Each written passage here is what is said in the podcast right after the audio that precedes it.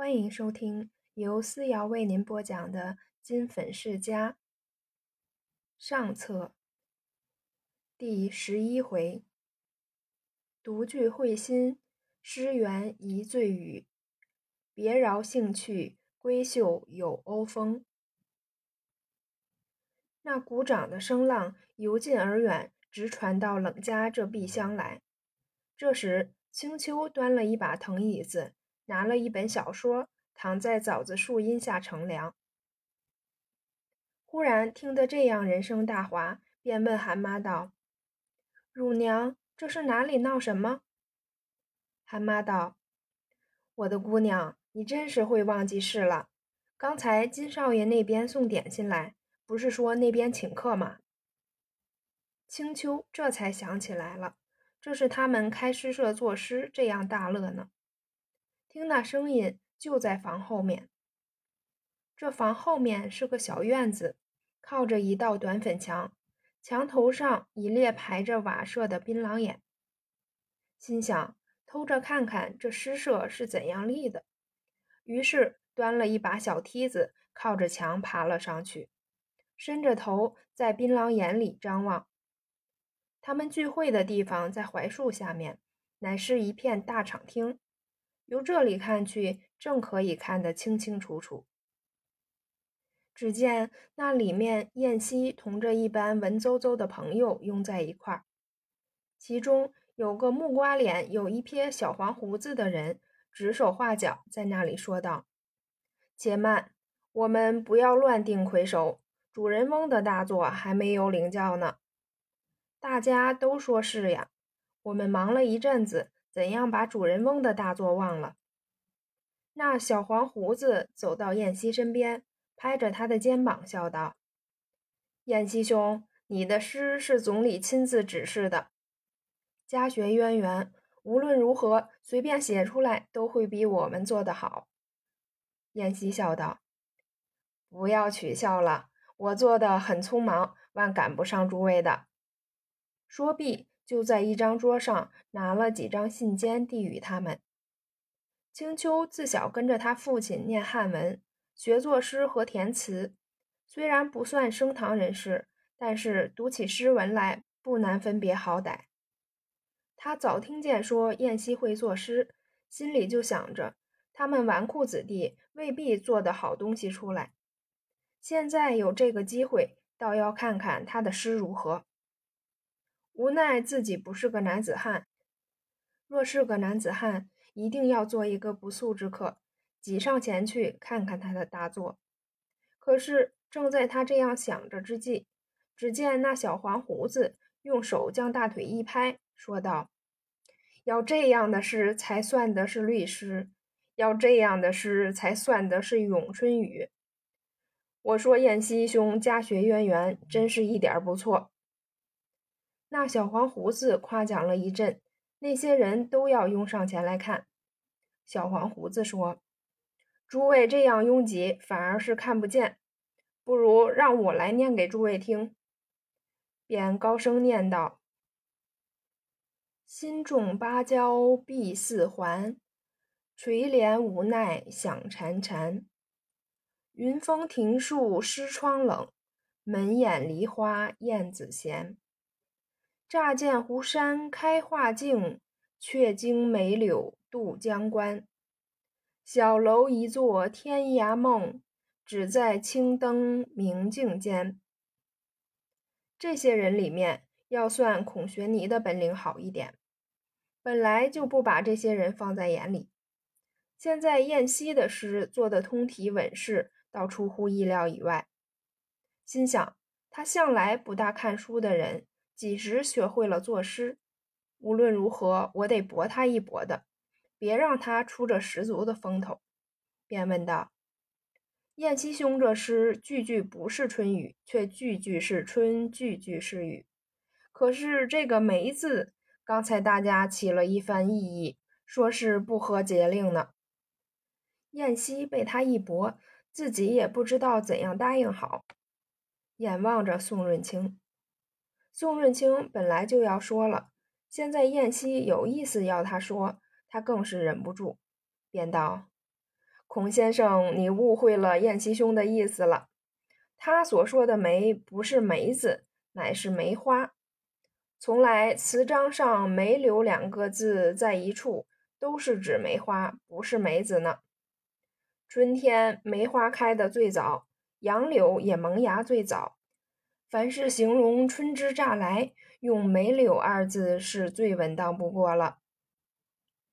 那沈从仲听了这一番话，也就把头往前一伸，用那双近视眼逼近着宋润清。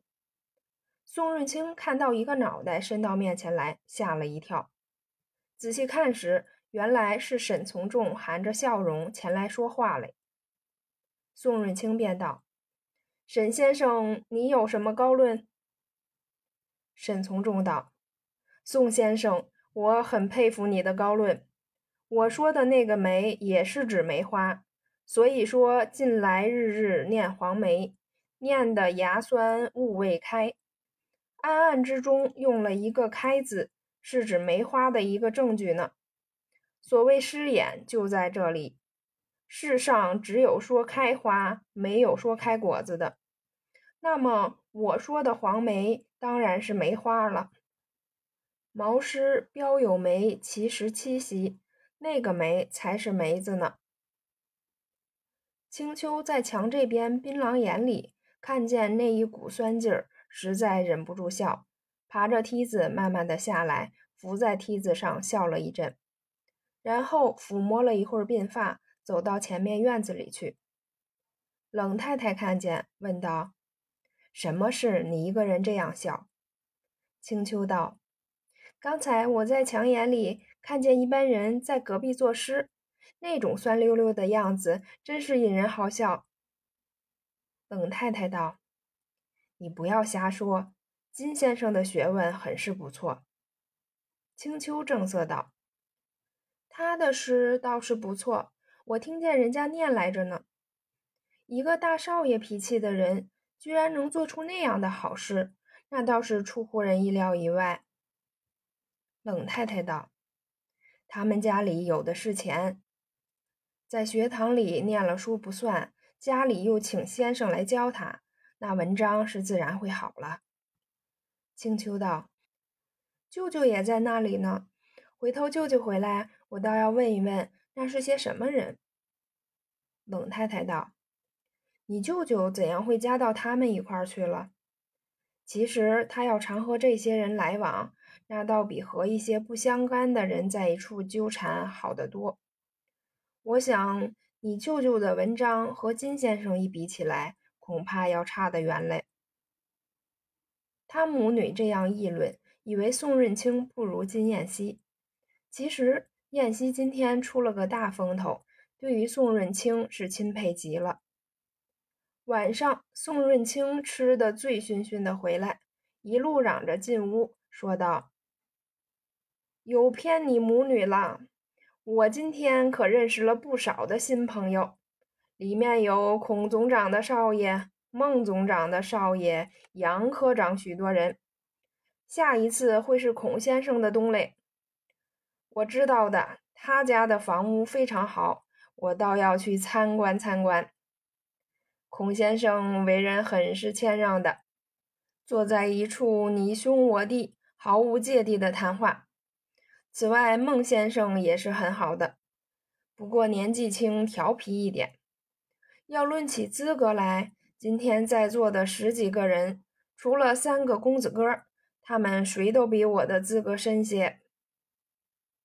青丘笑道：“舅舅的官瘾真是不浅，饮酒赋诗这样清雅的事，也要和人家比一比官阶大小。”宋润清道：“姑娘，你不是个男子，所以不想做官。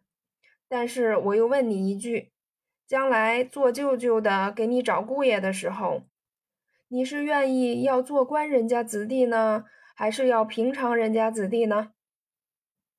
青丘板着脸道：“喝醉了酒就在这里乱说，一点儿也不像做老前辈的样子。”说毕，自己进屋子里去了。宋润清看见，哈哈大笑，一路走歪斜步子回屋睡觉去了。在他的思想，不过外甥女骂得太厉害了，借此报复一句，实在也没有别的意思。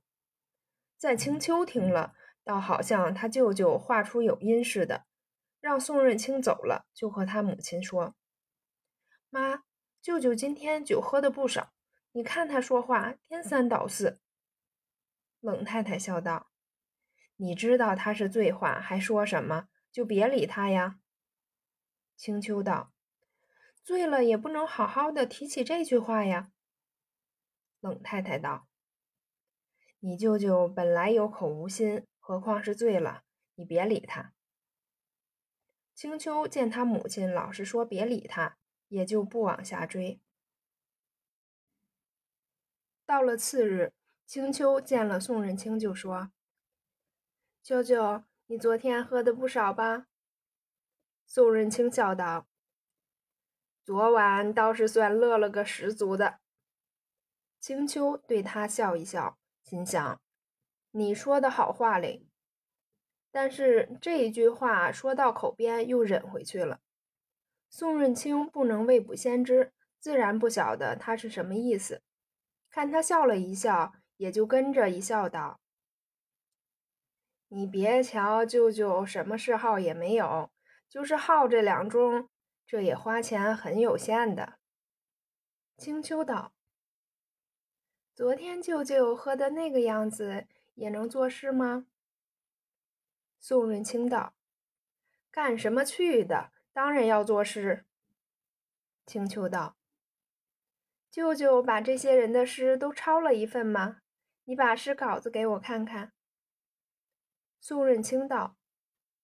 我自己的诗稿子在这里，他们的我没有抄。青丘道：“舅舅的诗我还看少了吗？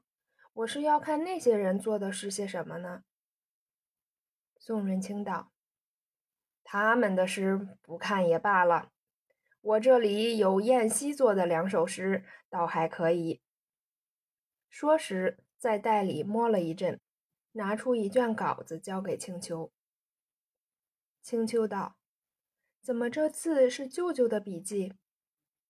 宋润清道：“这本来是我抄的嘛。”青丘将诗念了一遍，手上带着手绢，撑着下颏，点了一点头。见燕西的诗头头是道，似乎还不在他舅舅以下。